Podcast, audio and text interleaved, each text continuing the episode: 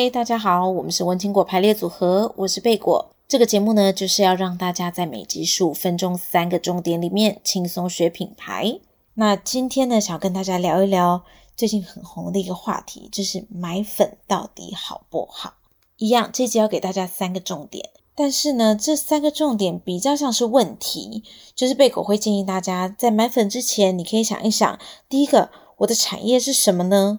第二个是我想要达到的目的是什么？然后第三个是不是能够精准的朝向我的目标客群，然后而且可以获得一些转换的成效，或者是你期待的成效？那如果想要知道贝果到底觉得买粉好不好，那就继续听下去喽。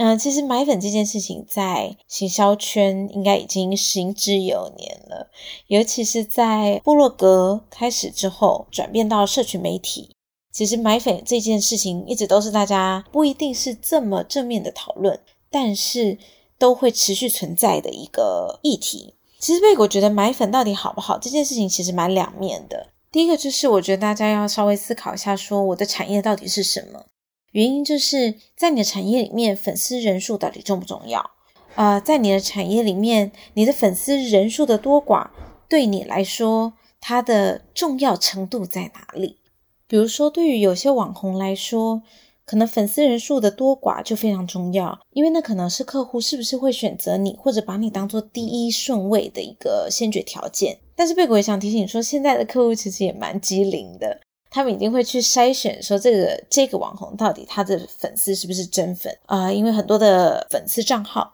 可能都是海外的人，多少可以看得出来买粉的比例大概是多少。所以这一块的话，我觉得是可以先去思考一下的。那再来就是有一些产业，它其实它比较重视的是互动，或者说它比较重视的是你 po 文的频率或者你资讯的透明程度。那可能在这样子的产业，买粉就不一定是这么重要的一件事情。那当然，我觉得在你的品牌对于是 To B 和 To C 这两个比较不一样的类别上面，买粉的重要性也是不一样的。比如说，对于 To C 来说，可能就会有嗯信任度的问题，所以当你的粉丝比较多，或者是按赞数、互动数比较高的时候，比较有可能会获得 To C 用户的青睐。但是还有另外一件事情，就是比如说像呃贝果在做的顾问业，其实我们很常在做的是 B to B。不要说别人了，就算是我自己，我有时候都会去看一下对方的粉丝团，看看他的粉丝，或者是说看看品牌的粉丝，他的状态怎么样。如果是一个嗯、不太健康的粉丝团，我可能就会思考一下他所谓的品牌真实性，他已经变成了一个，我觉得也比较像是所谓的商业。探索，或者是说 due diligence，就是商业的呃评判的一种方式。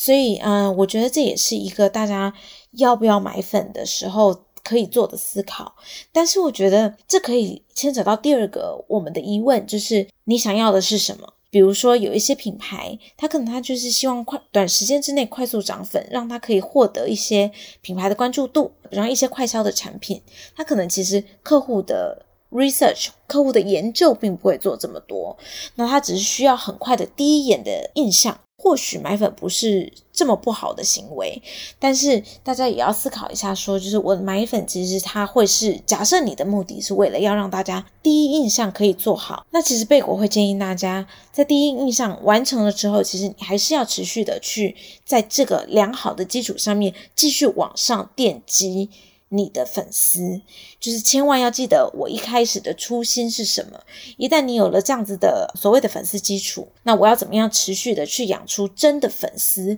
或者是要把这些真的粉丝留下来，让他们持续跟我做互动。我觉得这是比较重要的事情。那第三个呢，就是我是不是能够朝向精准的目标客群，而且获得转换的成效？那在这一点呢，可能比较针对的是啊、很多的品牌他们会希望。买粉的原因是因为他们相信更多的客群的基础可以帮他们做成一个转换的成效。那贝果也觉得没什么关系，因为其实品牌建立的过程其实都是在做一个 trial and error，所以你就是不停的需要尝试。那或许在别的品牌，不管是同类型或者是异类型的品牌上面不适用的方式，不见得在你的身上就不适用。但是贝果就要再度的强调，就是第一个，你要知道你自己的初心是什么，你为什么会需要买品牌，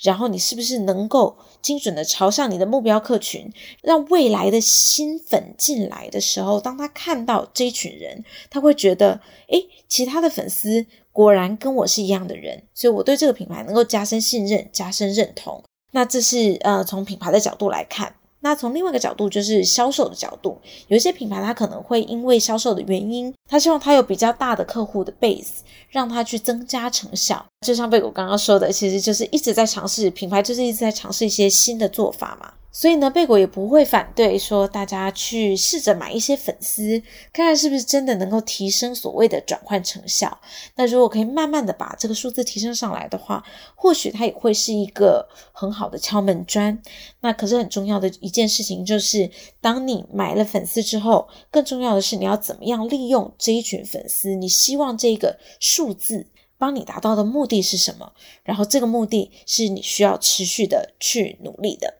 那当然，最后贝果也想要提醒大家说，其实大家要特别注意的是，因为社群媒体啦，或者是在我们所谓需要买粉的这些平台上面，他们其实也都变得非常聪明了，所以他们在演算法上面也会去筛选掉一些假粉。太高比例的假粉的品牌，其实是会被降级或者所谓的降评分的。那现在的不管是一般的用户啦，或者客户，其实也越来越精明，所以他们也知道，像国外有一些软体，它其实是可以去追踪，或者说可以去快速的去厘清你的客群到底是不是一个有价值，或者是是不是真的粉丝。所以这些都也是品牌。在做要不要买粉这样子的决策的时候，应该要考量的部分。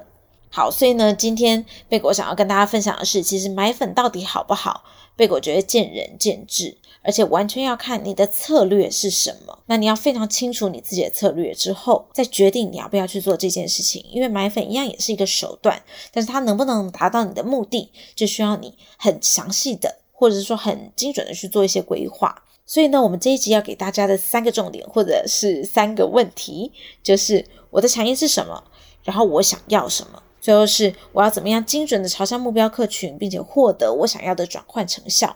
那这一期节目就到这边，欢迎大家帮我们到 Apple Podcast 留下五星好评。那今天所有的补充资料也都会放到我们的脸书社团文青果排列组合里面，欢迎大家有兴趣的话一起加入喽。那我们下期再见，拜拜。